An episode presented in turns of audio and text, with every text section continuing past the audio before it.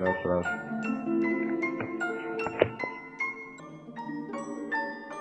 Дуб, как слышно? Как слышишь меня? Ну, вроде идет записи. Раз, два, три, даю пробу. Костя, как слышно, три, два, один, прием. Ну, вроде идет записи. Это потрясающе. А, а, а, а. Я только хочу власти, хочу почет, хочу славы, хочу думает, денег. что их достоин? Это потрясающе. А, а, а, а. Отсутствие логической связи в цепи рассуждений. Это потрясающе. А, а, а, а. Вы смотрите на жизнь через квадраты и дырочки своих перфокарт.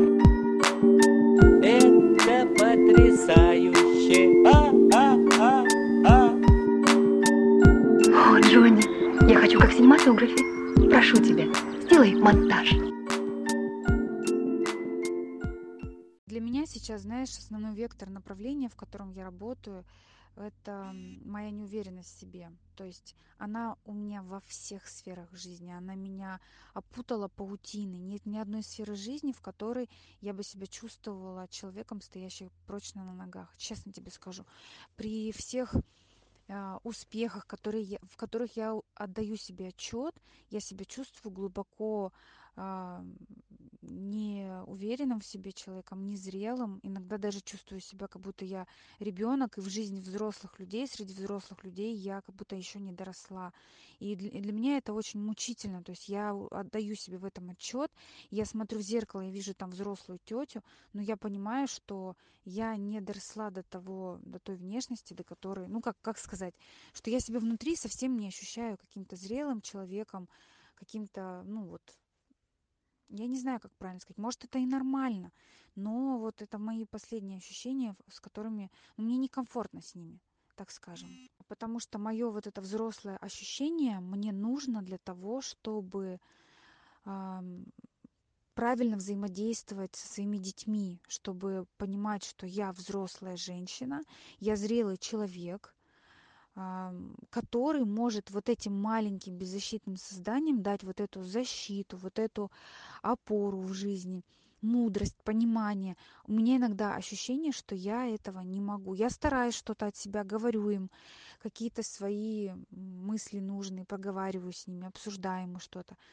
Но я понимаю, что пока во мне в самой не будет вот этой какой-то твердой, твердого стержня, основы, уверенности моей, меня очень легко вывести, да, из равновесия, обидеть, а, пошатнуть мою уверенность в себе, в том, что я делаю. Очень сомневающийся человек. И мне это не нравится. Это дети мои будут чувствовать. Они не смогут быть уверенными, если будут видеть, как, ну, что у них неуверенная в себе мать. Вот элементарно, да, вот так. Это мои мысли. Поэтому во многом моя жизнь — это вызовы постоянные. Я себя пытаюсь а, сделать себе вызов, сделать себе цель, достигнуть ее. И мне кажется, что когда я ее достигну, я скажу, ну вот, Оля, вот, вот ты и молодец, вот, вот так делают взрослые люди. И что? Я достигаю этой цели, прихожу к этому, к- ну, там, неважно, да, там, хорошо, плохо, с каким результатом, с разными результатами, но даже если это удача, то мне все равно это не приносит вот этого какого-то какой-то точки конечной, до которой я хочу дойти. Еще бы вот сформулировать это правильно. Ну, не знаю, какой-то какой-то гармонии такой внутренней, ам, ну, какой-то, не знаю, какого-то внутреннего покоя такого, хоро- в хорошем смысле. Я не говорю, что там вот стабильная работа там от звонка до звонка и какие-то там такие в, обывательском понимании стабильности. Я говорю про стабильность, которая внутри, во мне, в душе в моей есть. Чтобы уже меня невозможно было мои ценности сдвинуть, подвинуть, меня чем-то задеть, меня как-то там обозвать, что-то еще, что-то вот такое, что э, чтобы я действительно была а, как бы сама себе опорой, ну и уж тем более детям своим.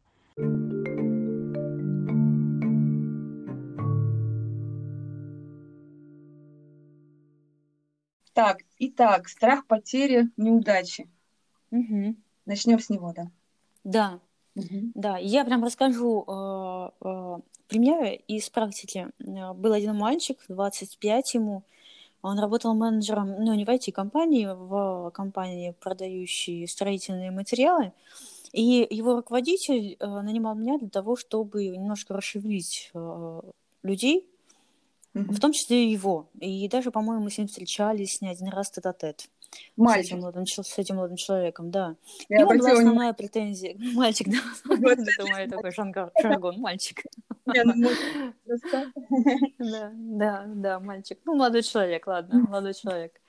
А, к ему была основная претензия. Что ж ты сидишь на попе ровно, когда можно зарабатывать намного больше? Почему ты сидишь на окладе и делаешь минимальный э, объем, когда ты можешь сделать два-три раза больше, причем практически не напрягаясь? Ну, тут там все было для того, чтобы все остальные менеджеры, там еще пять человек, а, зарабатывали в два-три раза больше него, ну, просто потому что звонили чуть-чуть побольше, чем он, и двигались чуть-чуть побольше, чем он. А, а он вообще не двигался, то есть он только на входящих а, сидел. И вот два-три года, по-моему, руководитель, владелец его э, терпел, пытался как-то расшевелить, а тот отвечал всегда однозначно, говорит, мне достаточно. Его спрашивают, тебе что, достаточно вот этих там 25-30, что ли, он зарабатывал? Тебе что, достаточно этих денег? Ты здоровый мужик, э, тебе там сейчас там путешествие, семья, там девочки, ну, вот, возможности, да, деньги-то нужны. Он говорит, а мне достаточно. А, была девушка в текстильной компании, менеджер, э, она говорила так, ее также э, пытались под- подвинуть в инициативу, а она просто принимала, делала, уходила. И говорила, понимаете, я живу с мамой и с папой, я еще, в общем-то, ей 22, что ли, не определилась. Мне бы вот пересидеть. Мне вот сейчас пересидеть немножечко, я сейчас годик пересижу, а через годик, может быть, я пойду еще учиться или замуж выйду. Вот такая была история. Был мальчик в этой же компании, он говорил так, он очень активный, но при этом как-то вся эта активность уходила куда-то пуф, в воздух. А, И я говорю, почему ты не, не берешь, не принимаешь вот этот вызов, вот этот вызов, ну, как проекты, как вызовы. Мне тут неинтересно. Вот я в Москву поеду, вот там я буду работать. Настанет тот день. Настанет тот день, и там-то я заработаю. Да, как девушка, вот я замуж выйду, и тогда-то я заживу. Вот мне будет недостаточно денег, и тогда-то я буду работать. У нас есть мотив... Да? Говори. Все случится, все случится в тот самый Да. день. Да, и это, конечно же, большой глюк, большая иллюзия, потому что если человек не делает этого сейчас, когда ситуация поменяется, он не будет это делать ровно так же, благо ситуация тоже не будет меняться кардинальным образом. Она, если и меняется кардинальным образом, обычно в негативную сторону, что еще больше людей повергает в прилипание к дивану и возник, возбуждает в них а, вот эти вот страхи потери и неудачи. Ну ведь В общем, у нас- разные да. могут быть, правильно я понимаю? То есть, ну вот Что? этого одного конкретного, а, одной конкретной ситуации, вот этого вот шаблона, да, когда а, настанет тот день, когда я сделаю, но на самом деле этого дня никогда не настанет. Если бы ты хотел, ты бы сделал сейчас. И, ну, для этого шаблона, да, характерны наверняка разные э, причины. Ну, формирование его какое. Причины именно по содержанию могут быть очень разные. Ну, то есть по там, предпосылкам каким-то, они же индивидуальны. Это может быть и воспитанная вот это, вот этот вот боязнь. Ну, как правило, воспитанные. Дети все рождаются мотивированные, иначе бы и хотите говорить не научились. И пока еще не понимают оценку мамы там, и папы, критику, то они преодолевают легко свои ошибки и легко двигаются к чему-то и развиваются, в том числе друг об друга, об общество, а такие же, как они, а, двигаясь к новому, к новому, к новому, эта страсть познания у нас лежит, исследовать, исследование движения. Но потом в силу различных воспитательных а, процедур приучают сидеть ровно. Э, Говорили как раз в прошлый раз о том, как приучают сидеть ровно, и как воспитывают страх, что если ты э, что-то сделаешь, то ты будешь наказан. Ну, как правило, критикуют тех, кто делает. А, Критикуют тех, кто делает и ошибается. Э, Или делает, но не так недостаточно хорошо, или не так, как мама хотела, или не так, как воспитатель хотел, как-то по-другому, и поэтому есть повод поругать. А тот, кто не делает, тот а, не огребает. И таким Да, образом взрослые создают у ребенка вполне четкую зависимость, э, ну, причинно-следственную связь. Если я не делаю, то все хорошо. То есть я не инициатива негатива. Инициатива наказуема, да? Да, да, я не делаю, я не получаю негатива. Даже если мама потом начинает э, говорить о том, что надо бы делать и так далее, но это все равно не настолько э, бьет и не настолько э, воспринимается, и не так это активно и четко, когда мама э, за что-то конкретное ругает или наказывает. Мгм. Тем более, если ты это сделал от всей души, с, вообще с Конечно. Чувством, э, Да. старался, вложил туда все свои хоть, хоть какие-либо усилия вообще. Да. Принес из садика, да, приносят там поделку какую-нибудь, да, или из школы для мамы на 8 марта. Да это же, по сути, это страшненькие всякие штуки. Да. И мама говорит, ну какая, что ты вообще притащил такое? Её неси обратно. И листик не, не криво приклеил. Ну вот, вот это вот критичное мышление мамы, оно, конечно же, тут же убивает инициативу у ребенка на повтор. И он понимает, что лучше не рыпаться. Но это один из вариантов. Там еще много. Ну, этих нюансов много, можно описывать бесконечно. Я просто перейду к форме тогда. Вот есть мотивация к и от. Я сейчас расскажу, как из этого выходить. О, Потому что какие бы ни были у вас предпосылки в детстве, когда вы выросли, вы уже способны самостоятельно что-то решать, по крайней мере, относительно своего мышления, это точно. А вот есть к и от. Мотивация от, она а, самая больш... она а, наиболее яркая, активная и более сильная, чем к.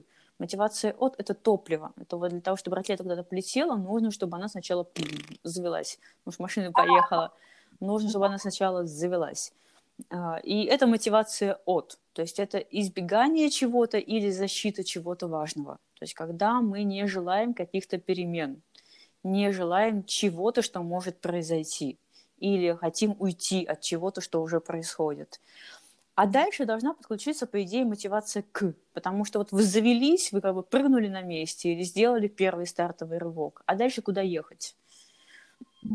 И должна даже включаться мотивация к, которая задает направление движения. И тогда все получается, и тогда страхов нет, неудач, ну, неудачи не воспринимаются как неудачи, и люди начинают двигаться, а не сидеть на попе ровно. Если же у них только мотивация от, то они сидят, вот как раз воспринимаются как сидящие, потому что они все время подпрыгивают на месте. Ну, то есть они подзавелись, сделали какую-то бурную деятельность, видимость, точнее, бурной деятельности, сложили у себя впечатление, что чего-то избежали, и сели снова. А, есть они- Компромисс такой, да? да, то есть они работают и управляются по отклонениям, что называется, управление по отклонениям. Он не работает, его подошли, пнули, чтобы не пинали снова, он заработал. А отошли, не пинают, угрозы пинков нет, буду снова там не работать.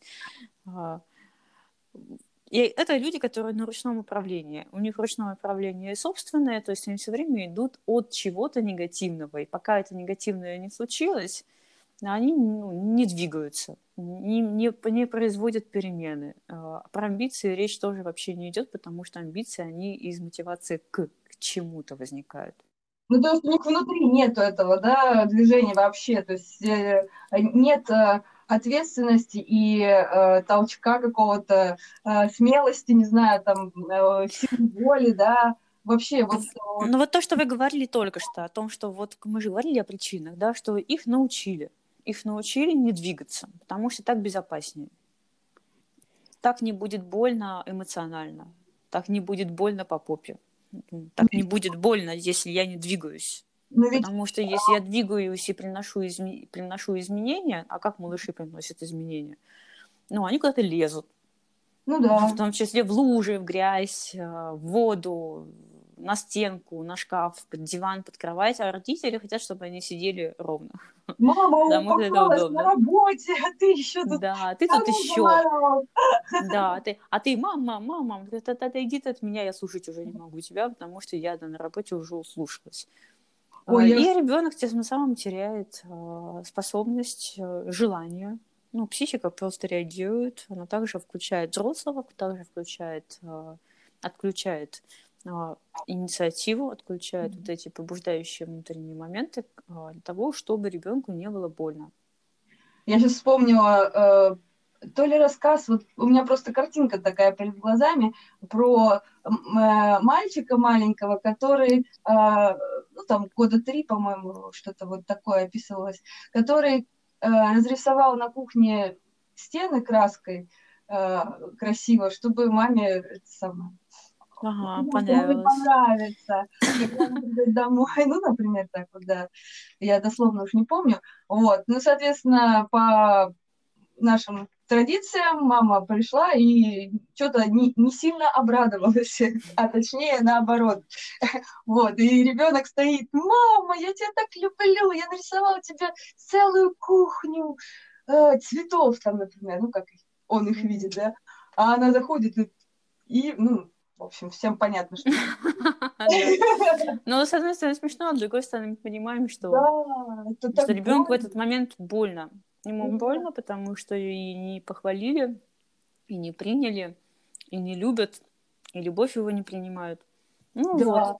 И Таким образом, а, повторяется должна ситуация ну, с одного раза. Естественно, такого вывода ребенок не сделает. Она повторится раз сто, и он все-таки у него, ну, у детей очень сильные механизмы вот эти живость, живости. Мгм. Они сдаются-то тоже не сразу же, не с первого раза, и даже не с двадцатого.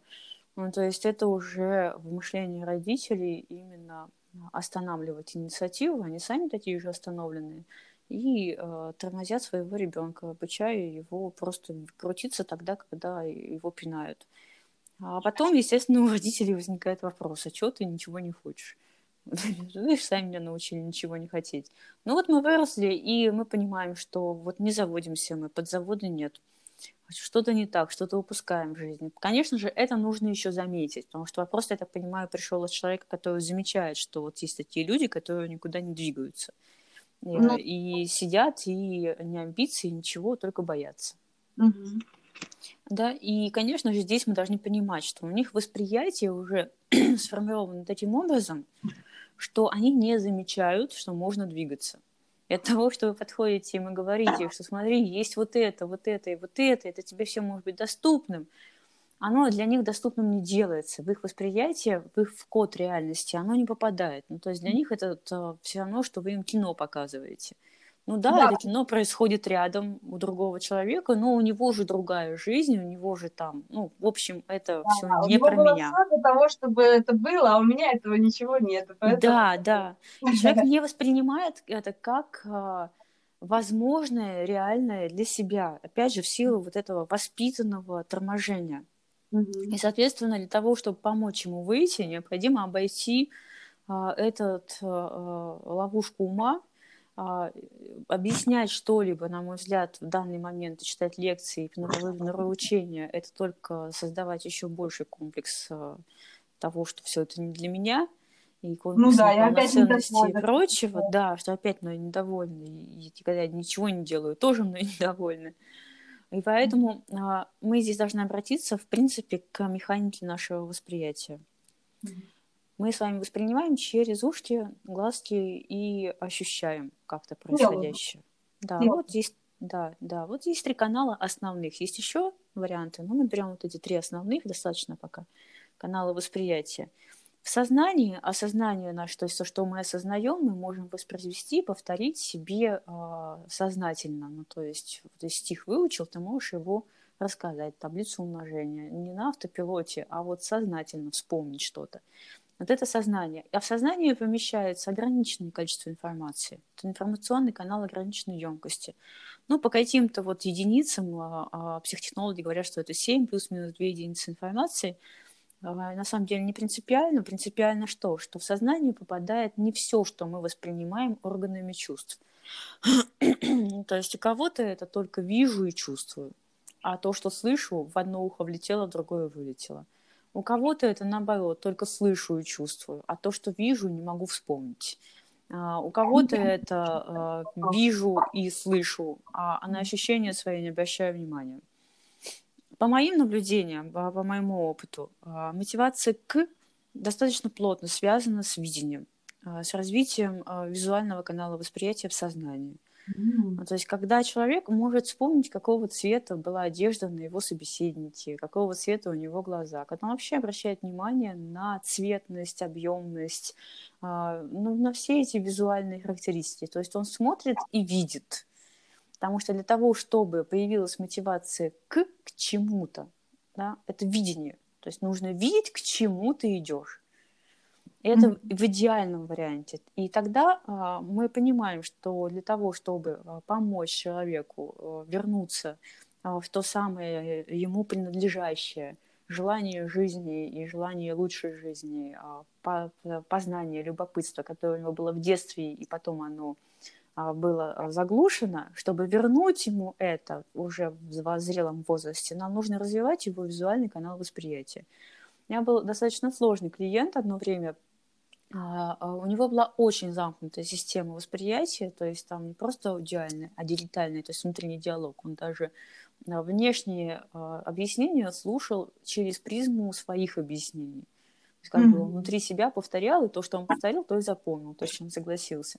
Это еще более замкнутая такая система восприятия, а видения у него не было. То есть он действительно, ну, то есть вот он писал всегда а, а, а, никакой цветности ни в одежде, ни в интерьере, а, ни в оформлении, там, ни в аксессуарах, ни в чем. Ну, то есть это вот признак того, что человек не обращает внимания на цвет, более того, он ему еще мешает по жизни.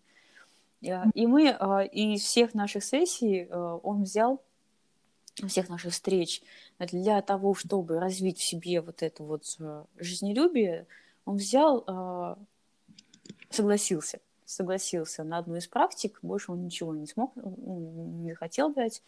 А, Это писать цветными ручками. Ух ты.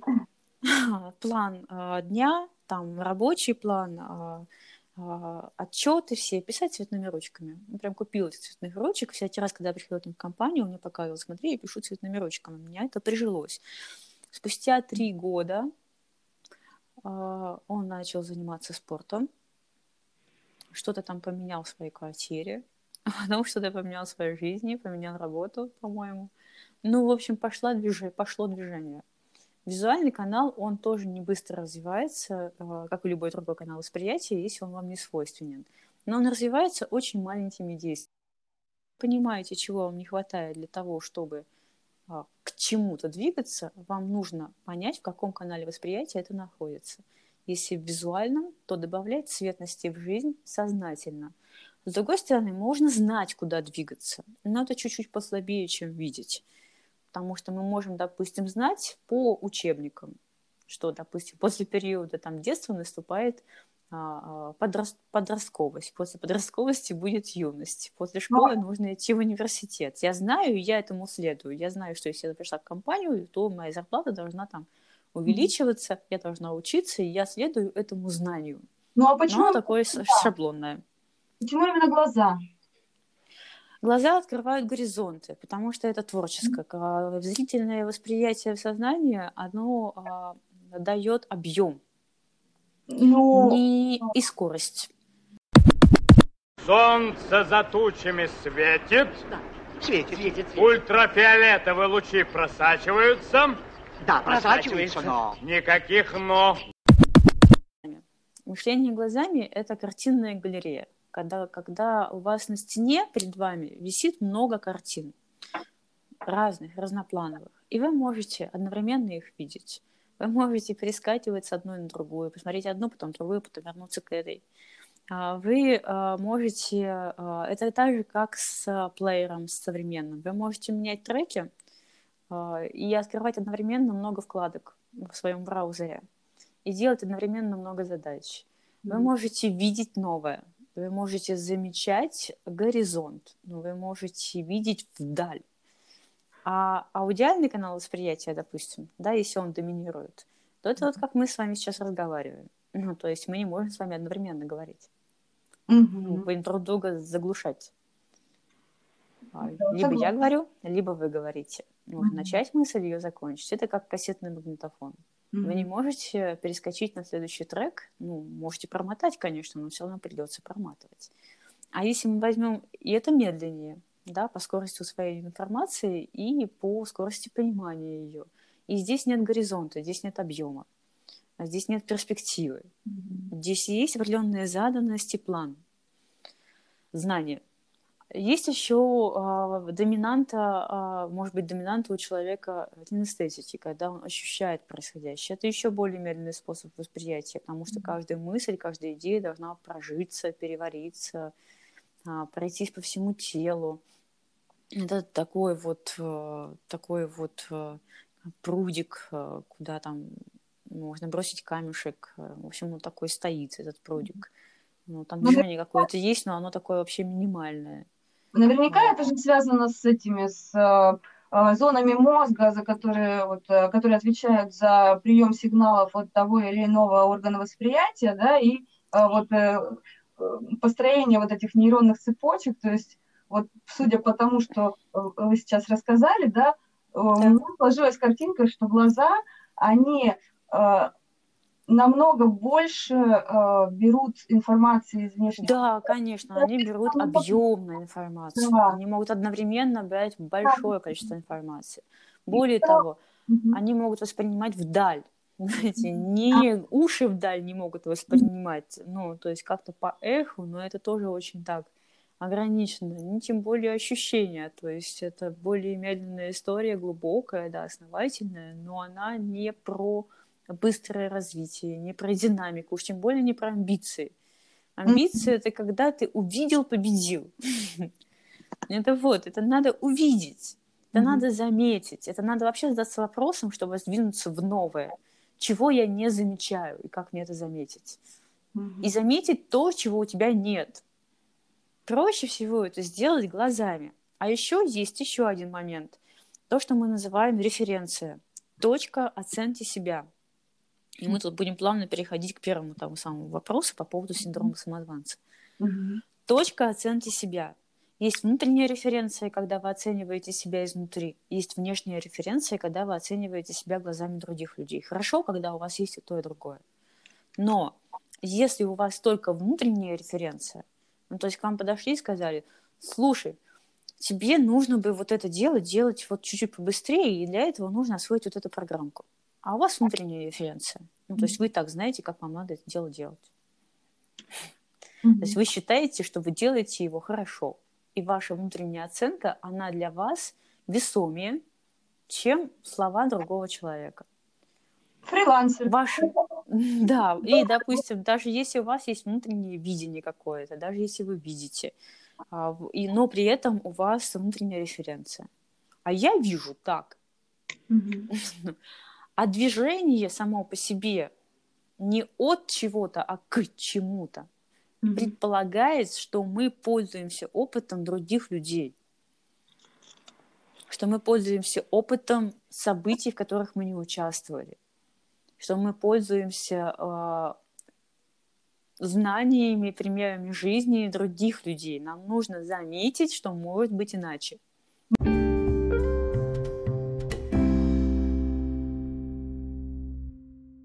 Ваши трехдюймовые глазки путем меткого попадания зажгли огнедышащий пожар в моем сердце. Словом, бац-бац и в точку. Выйти за пределы своей компетентности и освоить новую компетентность. Да, если мы говорим о том, чтобы человек двигался и довольствовался не только тем, что есть, но хотел чего-то еще. Нам нужно заметить это чего-то еще и оценить это чего-то еще. А чтобы он оценил, оценка должна быть в том числе и внешняя. То есть вы к нему подошли и сказали, на самом деле я вижу, что ты не бухгалтер, а менеджер. И он, он тебя не отмел и не сказал, ты, да, ты, ты чё, я бухгалтер, и даже что это за бред такой, я вот сам так решил, и я всю жизнь буду бухгалтерией. Нет, а он взял и прислушался и услышал. Это как раз внешняя референция. И ты говоришь, ты знаешь, ты сделал свою работу отлично, но вот здесь можно было бы лучше. А для этого нужно всего лишь навсего там позвонить ему не два раза, а три. Или там обратить внимание вот на то-то. Для того, чтобы в следующий раз сделать это дело лучше, заработать больше денег. И он вас услышал. Ну, Или вы ему показали и говорите, смотри, как вот он делает, делай так же, у тебя будет э, еще быстрее работа, еще легче. И он увидел. Ага. Но для этого должна быть, э, должна быть ценность внешней оценки.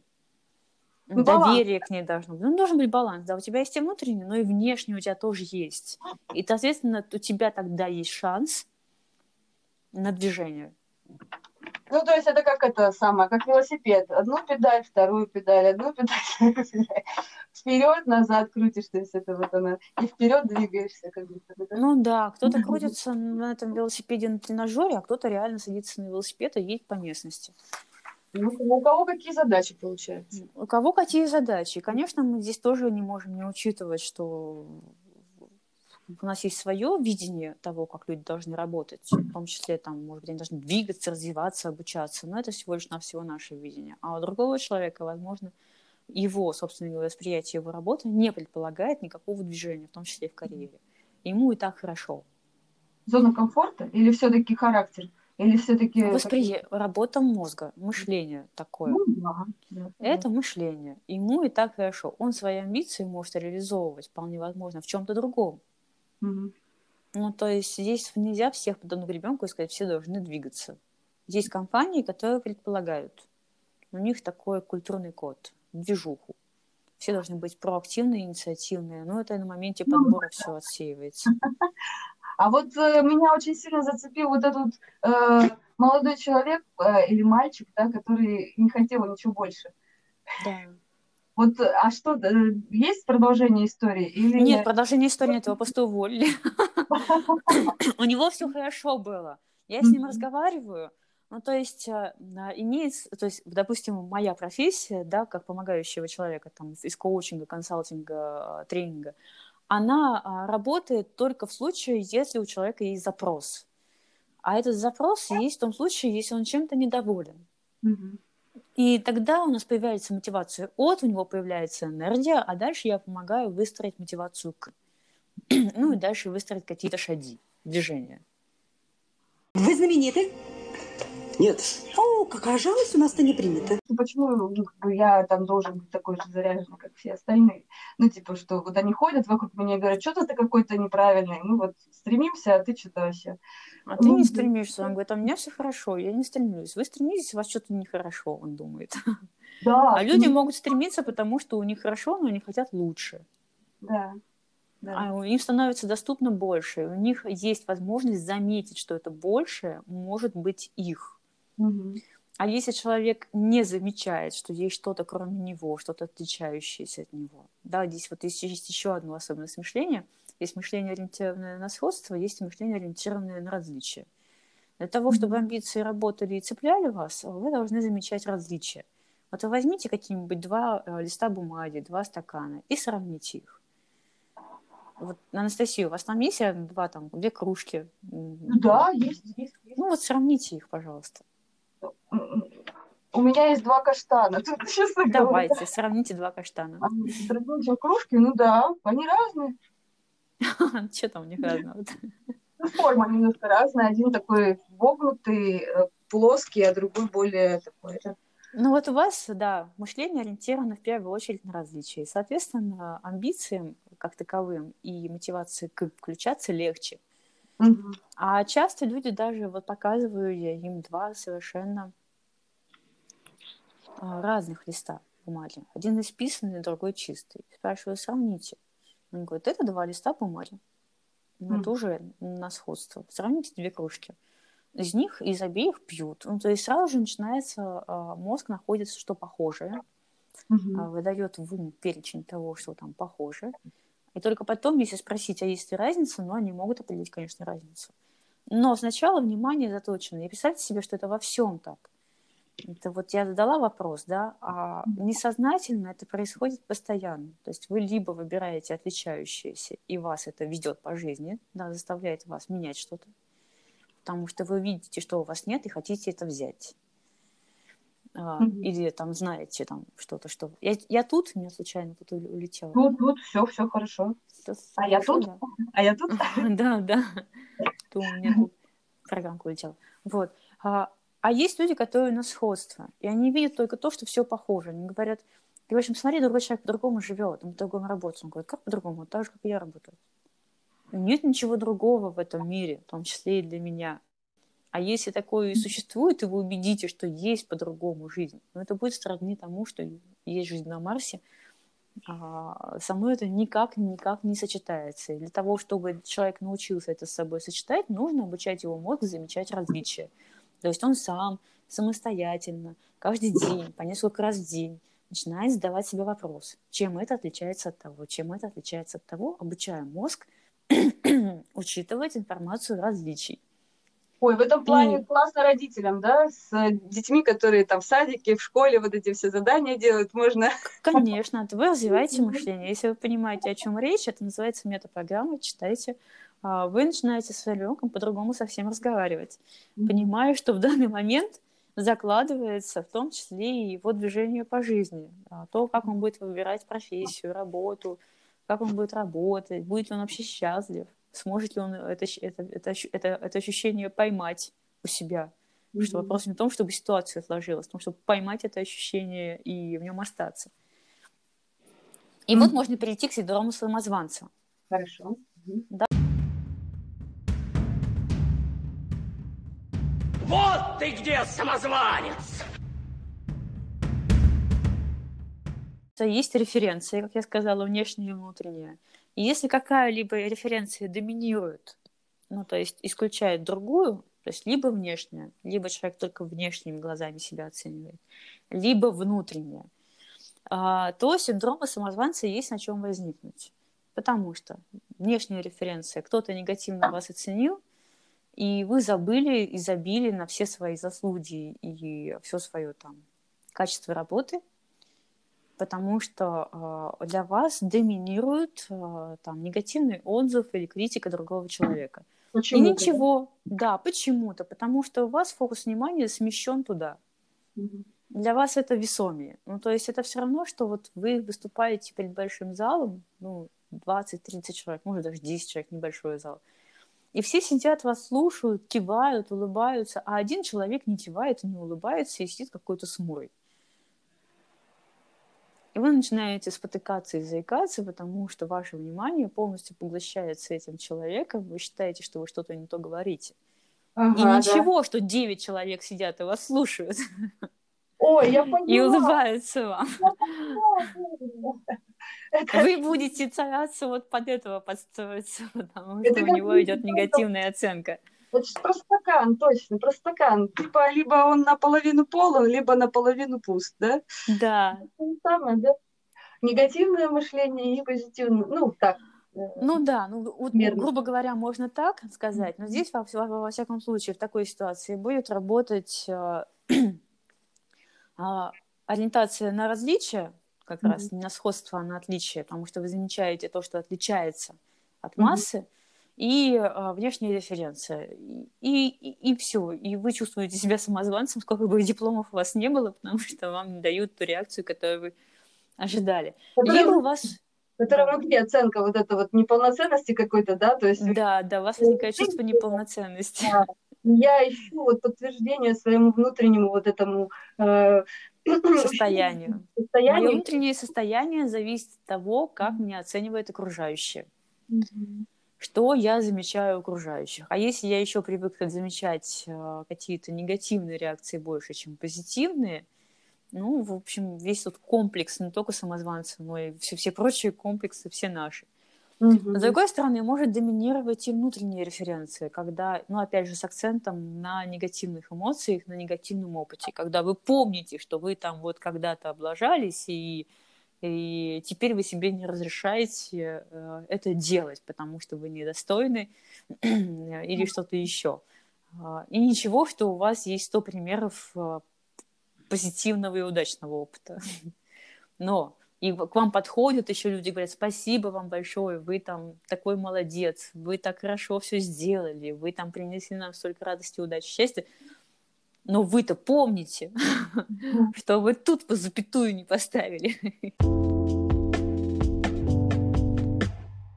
А, передо мной был человек, да, который а, не верил в то, что когда ему говорили что-то хорошее, ну, то есть вот подходят к нему люди говорят, ты так классно сделал, он их слушает, как бы, и это для него ничего не значит. Это внутренняя референция. Да, то есть он ну, как бы, да, да, вы как бы можете говорить, конечно. Да говорите, что хотите, я-то знаю, как оно у меня на самом деле. Да, все скромно. И, может быть, это еще как бы... А я удивлялась, ну как же так? Вот, ну как это получается? Человеку не веришь в его ощущениях, в его состоянии, да, как бы его отклик, что он тебе честно приходит и от души говорит, вот классно. Как ты можешь ему не верить? Вот меня это очень сильно удивляло. У вас внешняя референция работает, а у него внутренняя работает. А мне кажется... И здесь всегда можно то также развивать. Это же мышление.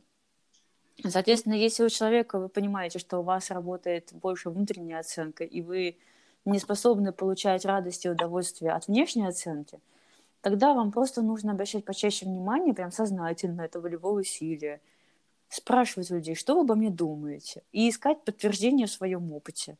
Вот про Как вы оцениваете? Похвалите меня. Похвалы. Похвалили, учиться говорить спасибо и э, разрешать себе чувствовать себя хорошо от этой похвалы. А может быть, просто за- закрепился такой э, шаблон, да, с детства, опять же, да, что когда меня там, например, мама ругает и кричит на меня, это так э, естественно, так честно. А когда она меня хвалит, я ей не верю, потому что я чувствую фальш и обман. То есть, ну, как бы, если она меня когда-то хвалит, ну, вот, в таком... Ну, там может быть много причин, да, может быть и Да. так было, может быть как-то по-другому. А, ну, а, бывает, что, в принципе, предпосылки тут у нас мыслительные, мы с ними вот прям вот рождаемся, такие, как есть, а дальше уже родители что-то развивают, что-то забивают, ну и дальше общество тоже. Но никогда не поздно это поменять. Человек — это процессы. Ну, то есть это не коробочка, не консерва какая-то запечатанная. Это процессы. Если вам не нравится какой-то процесс, который с вами происходит, надо просто разобраться в его механике и поменять. Вот Мгм. так же, как можно развить в себе внешнюю референцию, также есть проблема у многих людей развить в себе внутреннюю. Потому что они постоянно не уверены из-за того, что им надо знать, как о них думают другие люди. Они не могут принять свое решение. Они не чувствуют себя уверенными, если в них кто-то не верит. Ну, вот, вот эти вот вещи. И нам надо развивать внутреннюю референцию, задаваться регулярно, каждый день, несколько раз в день вопросами, что я сам по этому поводу думаю. Мгм. Прям опять же, синдром самозванца. Что это такое? Это определенный термин, это как результат. И мы понимаем, что человек, который страдает синдромом самозванца, зациклен на результате. Ну, то есть также есть еще одна такая мыслительная растяжка – результат-процесс. Какой есть результат? люди, любой, ну, то есть человеку важен результат. Субъективный наверняка, да? Ну, любой, может быть, субъективно, есть внутренняя референция. Ну, Ага. здесь какой уж. Ну, в принципе, важен результат. Ну, то есть ты его спрашиваешь, как прошел вечер? А он говорит, я сегодня там вымыл посуду, а, сходил в магазин а, и лег спать в 9 вечера. Это результат. Ты спрашиваешь человека, Мгм. который, допустим, мыслит процессами, как прошел вечер? Он говорит, ну, я сегодня начал делать то-то, продолжил делать вот это-то, а потом вот это-то. Ну, вот он по процессу говорит. Человек результаты, подходишь к нему на работе, как там дела? Он говорит, вот 10 звонков, 2 отказа, 5 согласий. Это результат. Подходишь к человеку с процессом. Как дела на работе? Я звоню, я разговариваю, я там да, делаю, я работаю, я пришел и работаю. Это процесс. Синдром самозванца – это само по себе, это а, чувство в результате. Ну, то есть это уже фиксация какого-то результата. Это не процессовая составляющая, это человек, который мыслит о себе как о каком-то комплексе результатов. И если он не получил результат, который должен совпасть там, с какими-то его ожиданиями, то у него этот синдром самозванца, он тут же появляется. Появляется ощущение, что он не то, не Мгм. так, не имеет права. Недостаточно хорош, недостаточно хорош. Да, не туда. И тогда мы понимаем, что для того, чтобы смягчить вот это вот влияние синдрома самозванца, нам нужно побольше терпения и внимательности к процессу и к его деталям. То есть не бежать впереди паровоза и не делать выводы раньше, чем их нужно делать. Вот э, он работает, этот человек, там, ну, не знаю, там, э, сотрудник рядовой, ему сказали, слушай, ты так хорошо знаешь вот эту тему, а ты можешь ей там обучить э, своих коллег. И у него, если он мыслит вот результатами и с каким-то негативным опытом, с чем-то еще, или если есть этот синдром самозванца, ему это будет очень сильно мешать. Мгм. А, делиться опытом. А, типа, кто я такой, чтобы учить других? Да? Ну да, я, не бы я- не. если я начинаю, то я там не, э, чуть что сразу пасую, потому что а я чё, как, как я могу им сказать, что они не правы? А, и для того, чтобы нам от этого уйти, мы понимаем, что он сразу же э, фиксирует. То есть его задали вопрос, а, и он не вопрос слышит, а слышит сразу же оценку а, и делает вывод, что его не поняли. И что все зря, все напрасно. Ну, опять Или же, что он право не умеет. Да. Да? Хоп, черное белое. Результат, результат, результат. Для того, чтобы избавиться от этого синдрома самозванца, нужно полюбить процесс. Мгм. В том числе, и, а для этого нужно внимание туда свое направить сознательно. Ну, то есть э, вы начинаете разговаривать с человеком, смотрите на него, слушайте его интонации, а, не пытайтесь сразу же домысливать, что он имел в виду. Нет, вот он Ага. спрашивает, задайте уточняющий вопрос, проясните для себя. Ну, то есть влейтесь в саму беседу. Даже если вам нужно вот выступить на публике, вы страдаете от этим синдромом, выйдите на публику и сначала погрузитесь в свои переживания от этой публики, в атмосферу зала. А затем посмотрите на них всех, посмотрите, какие они все разные, какие они интересные, там, блондины, брюнеты, там разная одежда. То есть процесс это не когда мы смотрим и говорим, этот хороший, этот плохой. Это результат. Этот меня будет слушать, этот не будет слушать. Это результат. Нет, мы начинаем замечать различия людей, или наоборот, сходство людей а, между собой, атмосферу, начинаем двигаться туда-сюда, и наблюдая там, и получая удовольствие от своего движения. Начинаем говорить, слушаем свой голос, и нам нравится слушать свой голос. Вот это процесс. Ну, В нем нет никакого синдрома самозванца, да. тело и на окружающую действительность, что там красного цвета, что а, шершавое, что это самое Ну, гладкое. Это, это процесс. То есть вы, вы погружаетесь в процесс диалога, вы погружаетесь в процесс общения, в процесс своего выступления, не стараясь э, оценить его раньше времени. Оценку всеми силами отодвигаем на там, через час после того, как выступление закончилось. Когда эмоции пройдут, э, все разойдутся, и, и, э, вы успокоитесь, и вы сможете оценить, как это было, и то оценивать тоже надо еще уметь а, чтобы, опять же, себя не а, в эйфорию не, ввергать, и в депрессию тоже, и в стресс себе тоже не создавать. И когда вы находитесь в процессе, вы очень спокойно реагируете на любые все, что пошло не по плану, потому что это часть процесса. А план это результат часто. Это как Ну, пункт, как это ментальная результат. конструкция, да, вот есть ментальная, вот опять же, от ума, да, то, что я себе Да. представила, это же я придумал, там, представил, спланировал, это ум. А тело это уже восприятие, опять же, это органы чувств, как раз вот эти вот все восприятия, которые хватают информации не из ума, а из окружающей вот, э, внешней действительности, да. Да, да. И, конечно же, очень сильно поможет а, избавиться от любого синдрома и от комплекса неполноценности, вообще добавить себе уверенности в любой ситуации. Как? Попомнить о чем-то большем. А, Для этого нужно волевым усилием а, себя к чему-то большему привлечь, а, сделать себя частью чего-то большего. Вот для начинающих ораторов там, или тренеров есть такая практика, когда мы объединяемся силой своего рода. Ну, то есть, когда я говорю о том, что а, представьте себе, что вы являетесь венцом, венцом финальной лучшей самой точкой а, жизней вашей мамы и вашего папы, жизни ваших двух бабушек и двух дедушек. Представьте себе, что они прям за вами сейчас стоят. Вот за вами стоит мама, папа, две бабушки, две можешь уже дедушки понять, что ты про почему... бабушки и про дедушки. И все эти люди жили, да, рожали других людей, следующих, и а, вкладывали в них а, всю свою энергию и все свое а, вот всю свою эволюцию, ту финальную эволюцию с- с себя как человека мы передаем а, своим детям.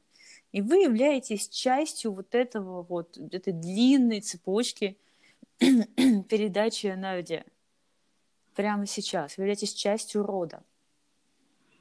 вот, почувствовать себе силу этого рода, совсем по-другому будешь говорить. А можно определить себя к какому-то сообществу таких же людей, как вы. Ну, то есть почувствовать себя частью сообщества. Равным, да? Равным просто. вот. Равным, да, да. С частью сообщества всех выступающих, Ну, всех э, докладывающих во всем мире. Есть же такой прикол, когда выходишь типа на сцену, если ты волнуешься, представь, что все вокруг э, перед тобой, кто Да, тоже волнуются, голые. вы все вместе Да волнуетесь. нет, они, они да. голые, короче.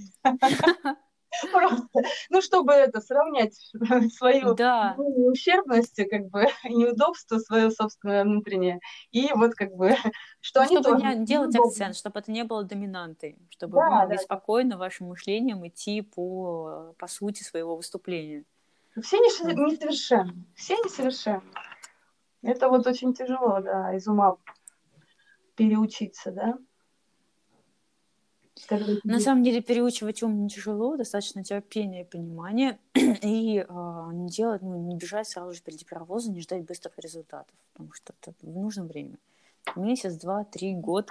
Но если вы понимаете, чего вам не хватает в вашем мышлении, и понимаете, как это исправить, через а, включение в сознание какого-то канала восприятия, которого нет, Мгм. а, через развитие там, внутренней или внешней дифференции, через развитие а, мышления по процессу или наоборот по результату, через больше к сходствам или больше к различиям.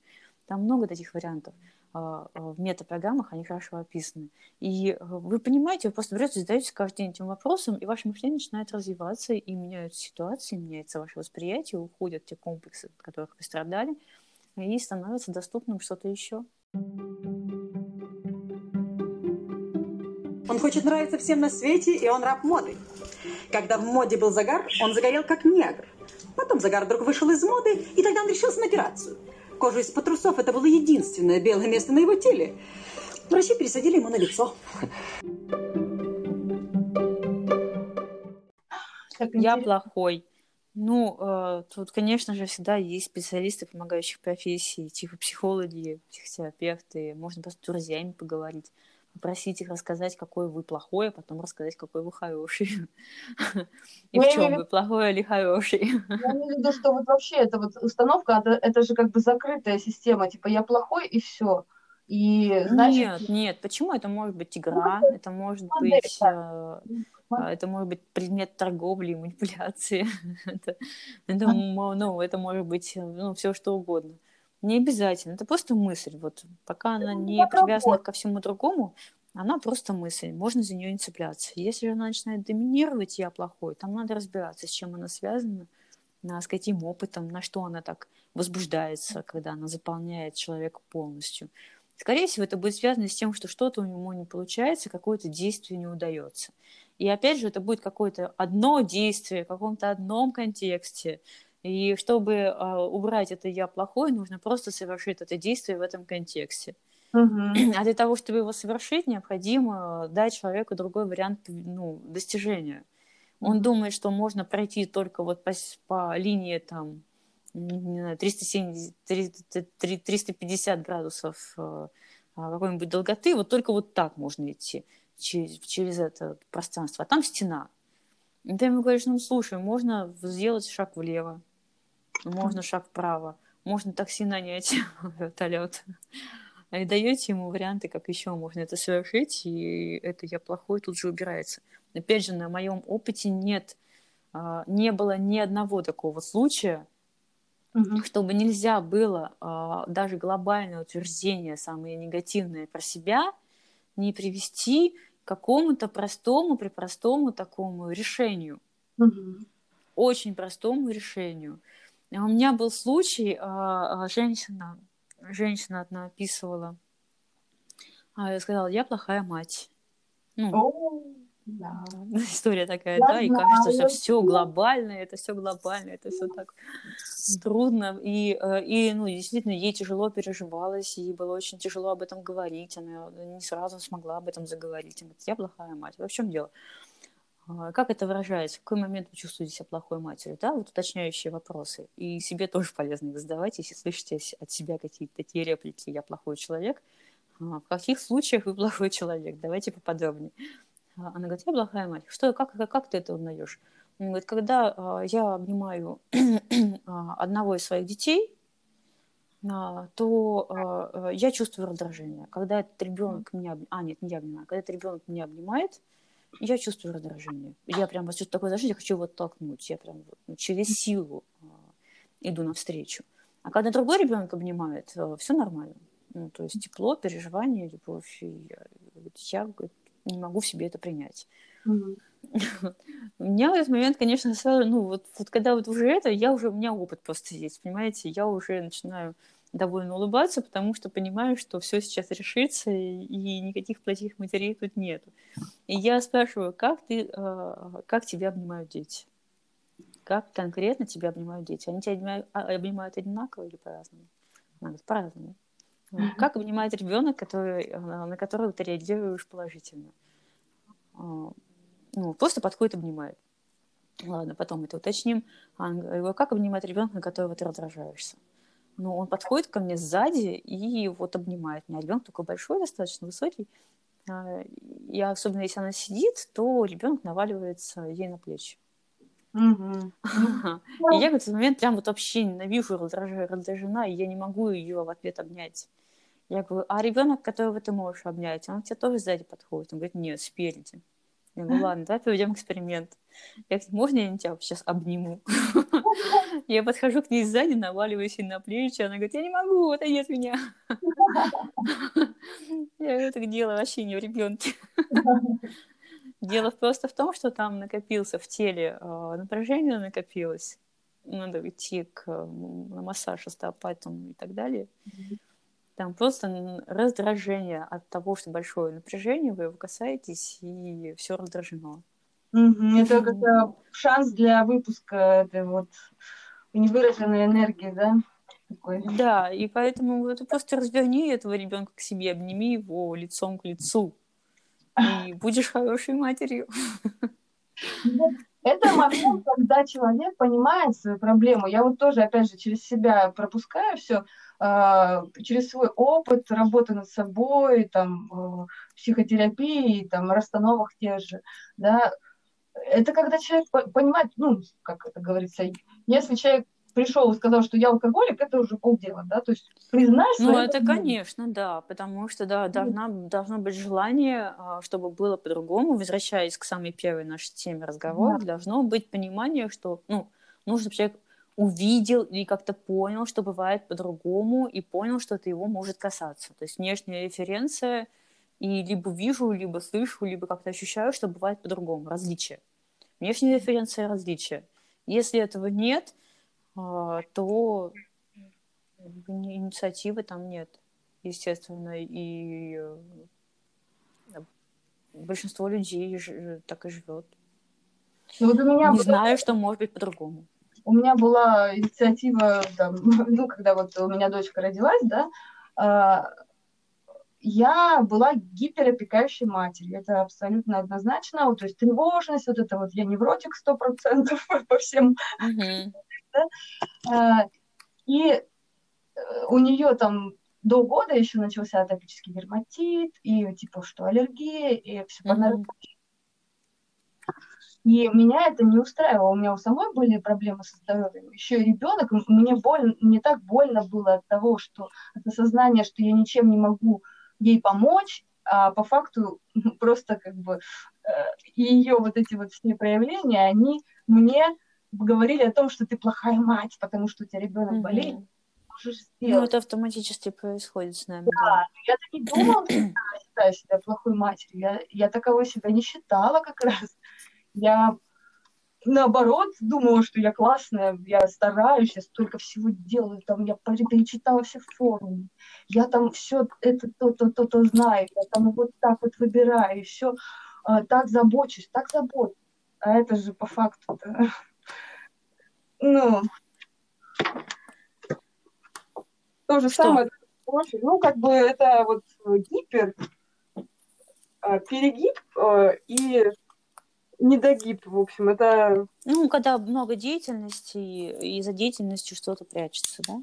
Ну, да, да, да, то есть э, это ложь, это самообман и непризнание того, что ну, проблема.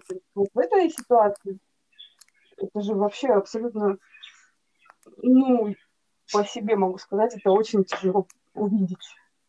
Даже Ну, ну да, да, да, да, да. Ну, я согласна, что мы, когда а, есть сложности у детей, особенно маленького возраста, то есть э, нужно работать с родителями и разбираться с родителями. Нужно к родителям обращаться, и, тут нет тоже никаких особых универсальных вещей. Э, так как у всех ситуации разные, потр- потребности у детей разные, проявления родителей разные. Там дело в каких-то нюансах. Дело в каких-то вообще детальках. Это абсолютно детальках. А, то есть ребенок может нервничать и переживать, и быть тревожным а, по той лишь причине, что не совпадает выражение любви со своей мамой в понимании любви. Доста- достаточно частые случаи, особенно приходят мамы с двумя, с тремя детьми. И говорят, не понимаю, почему вот с этим ребенком контакт есть, он прям вот мой там в доску, а с этим нет. И что я не делаю, ему все не так. Ну и, соответственно, у ребенка растет тревожность, обиженность, капризность и все прочее. И он постоянно ну, взвинчен, и чего-то ему не хватает. Мы начинаем также разбираться с восприятием. Это самая первая тема, особенно детско-родительская, канал восприятия. Как понимает мама, в том числе, как мама понимает любовь. Как правило, а, у родителей с детьми, у которых а, консенсус полный в, в отношениях, у них понимание любви одинаковое. Ну, то есть они одинаково понимают, как выражается любовь. Глазами, ушами или обнимашками. Если а, я спрашиваю, как, вы, как ваши дети знают, что вы их любите? Она говорит, я им говорю об Мгм. этом. Ребенок, а, который у нее, около нее сидит абсолютно спокойный, а, и с которым у нее все хорошо, он также понимает любовь. Ему надо просто, он ее слышит. Слышит, да, Ему надо слова. сказать, и он успокоился. Ну, у него это подтверждение. Интонация мамы должна быть мягкая. Он реагирует на интонации, потому что сознание – аудиальный канал по большей части. Мгм. А мама говорит, я люблю вообще хорошо. И потом я вижу другого ребенка, с которого, про которого она со мной ко мне пришла. А когда они зашли, я обратила внимание на то, что вот мама зашла э, с младшим сыном, и они оба не смотрят, ну, не, почти не встретились со мной взглядом. Они между собой общаются, они друг на друга не смотрят. Ла-ла-ла-ла-ла, там все договорились, взгляд все время куда-то перемещается, но не друг на друга. А мальчик, с которым, вот сложности в отношениях, он наоборот, он на меня посмотрел, он на маму смотрит, а мама не смотрит. А он ловит взгляд. Ну, Он ищет взгляд, да, потому что он понимает, что а для детей особенно это прям связка очень сильная. Меня любит, значит, я есть. Да, да, да, да, да. И- а она на него не смотрит. Мгм. И И вот это все. Ну, то есть она может сколько угодно говорить, что она его любит. Но он-то понимает, когда, что его любят и что он вообще существует, когда на него смотрят, когда он ловит взгляд. У него в сознании не аудиальный канал, а визуальный, по большей части. Ну да, и там объяснять бесполезно ребенку, что у него Надо на него просто смотреть, им надо любоваться. И мы учились с ней им любоваться. Она говорит, а как это любоваться? Ну вот мой ребенок, все у него в порядке, он одет, причесан, да, результат, да, и по правилам. А любоваться это процесс. Ну и да, это мы факт. учились любоваться. Я говорю, смотрите, какой оттенок кожи, какие реснички, а, как двигается щека, там, когда он жует, как улыбка неспешно растягивается, да, а, какой Мгм. поворот головы, как ветер чуть-чуть вот волосы шевелит. Вот это любование. Это процесс. Это не значит, что у него волосы чистые, зубы чистые, да, он одет. Нет, это Ну, вот это процессы, да, это оценки, а процессовые, вот это есть любование. Вы начинаете его смотреть, и вы как будто бы его гладите глазами. Мгм. Глазами гладите, поглаживаете, вот, вот целуете его глазами.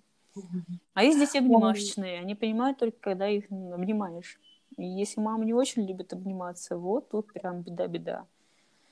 Мама говорит, я не могу столько времени обниматься.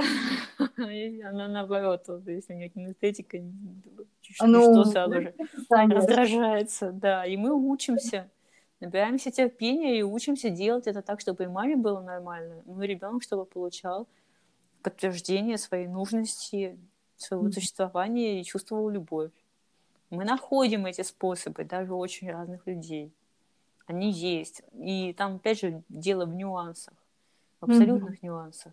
Любая мама может с собой договориться, даже если вы не любите обнимашки в таких количествах. Вы просто заходите домой, вот ребенок, вы понимаете, что вам, чтобы он сейчас был спокоен, и вы тоже, кстати говоря, спокойны, чувствуете себя хорошей матери, а, нужно да. его обнимать вот ради этого, да, ради своего спокойствия. Нужно его обнимать пять минут. Время засеките и прям скажите себе, я буду его обнимать пять минут. И никуда не спешить. И вам будет легко. Потому что а, вот эта тревожность и желание отбежать и уже передоз обнимашек наступает не от того, что эти обнимашки происходят, а от того, что мы думаем, что они никогда не закончатся. Или мы тут же начинаем из них убегать. А нужно, наоборот, в них остановиться, но фиксированно по времени. Пять минут я Мгм. обнимаюсь. Ребенку, даже самому обнимашечному, достаточно. Он на полчаса от вас отошел, но вы понимаете, что он через полчаса придет, и вы еще пять минут выделите на обнимашки. Да, это как закаливание. Да. Столько-то градусов вода, потом пониже, пониже. Да. И, как правило, у родителей с детьми, когда у них нет особых проблем коммуникации, у них приблизительно одинаковое восприятие информации.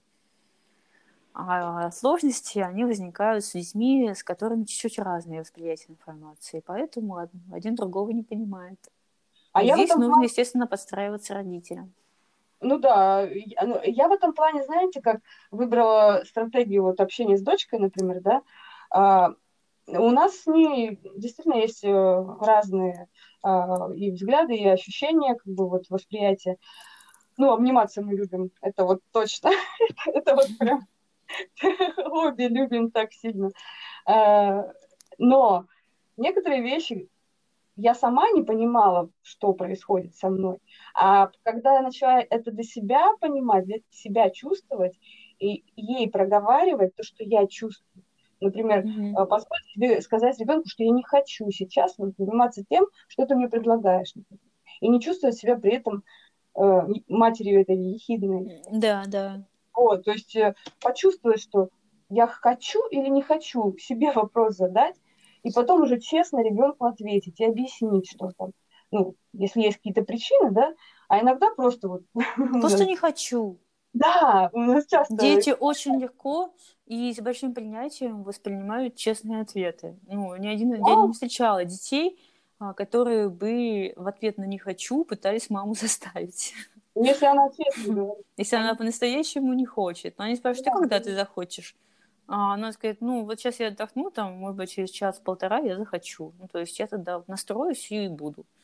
Ну, Ну, ладно, я факт. подожду, говорит ребенок. Ну, хотя это тоже не факт, но я тебе скажу, когда я захочу, и тогда сама к тебе подойду. Да, да, да, да, да, вот так и происходит. Ну вот просто я это вижу, как это продав... ну, прощупывание границ, да, вот ребенок э, прощупывает, где можно вот тебя продавить, в каком месте. Ребенок будет занимать все ваше время и пространство, сколько вы ему даете. Вот сколько дали, он все займет.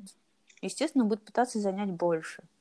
Не потому, что он И- Да, потому что он Владелец. нуждается в маме, потому что мама это его собственность пока еще, и, ну, его восприятие. Ну, и ему есть вообще с чем подойти. А если мама начинает прятаться за какие-то правила, объяснения и прочее, ребенок чувствует фальш и начинает требовать еще больше. И поэтому, когда мама чего-то не хочет, надо просто сказать, я не хочу. Я устала, я сейчас просто не смогу.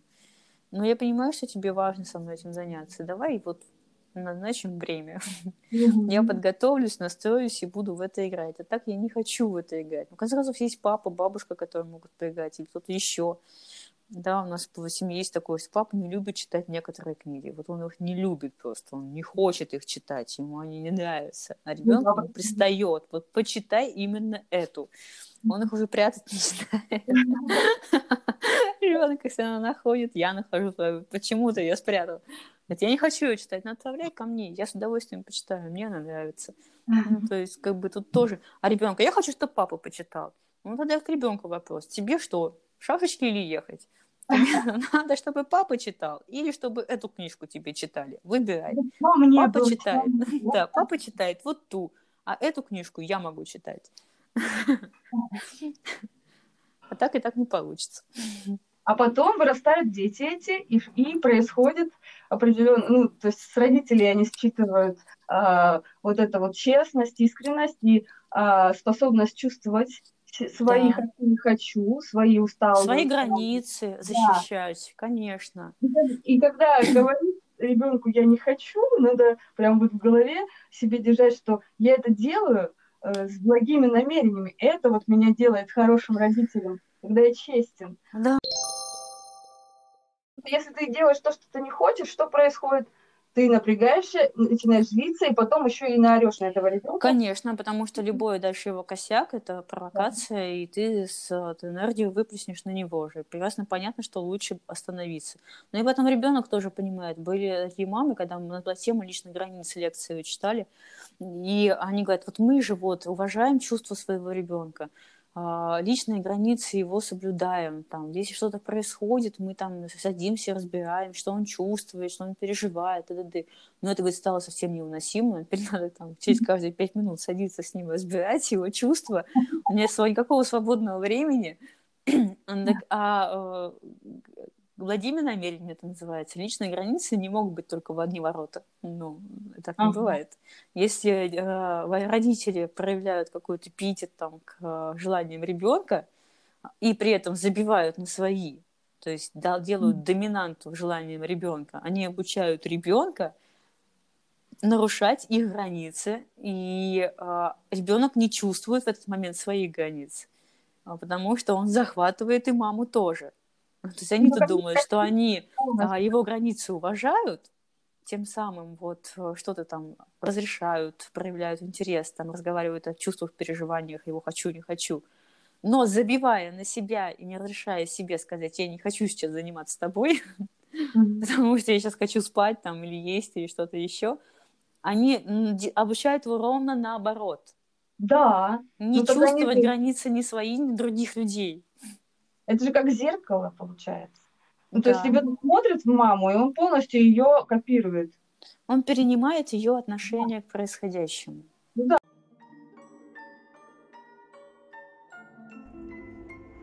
Вот так мы обсудили эту злободневную тему горе от ума. Даже на два выпуска получилась беседа. А, ответили на вопросы слушателей, которые поступили в процессе. И вот получился второй блок рассуждений. А, я надеюсь, что вам было это очень интересно и полезно. По крайней мере, мне было, правда, очень интересно. Я многое для себя почерпнула и что-то сформулировала, какие-то свои мысли по-новому через призму а, информации, которую дала ей Нина. Огромное ей спасибо. Знаю, что у некоторых слушателей тоже в процессе прослушивания первого выпуска произошли свои озарения. Это очень здорово.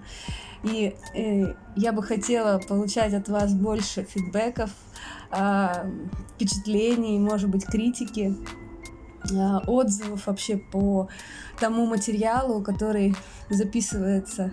А, Хочется делать э, выпуски все лучше и интереснее. Вот. И ваша помощь в этом мне очень нужна. Пишите, комментируйте, ругайте, хвалите, все что угодно. Давайте вместе будем делать хороший, правильный, интересный контент. Пока-пока. Это потрясающе. А-а-а-а.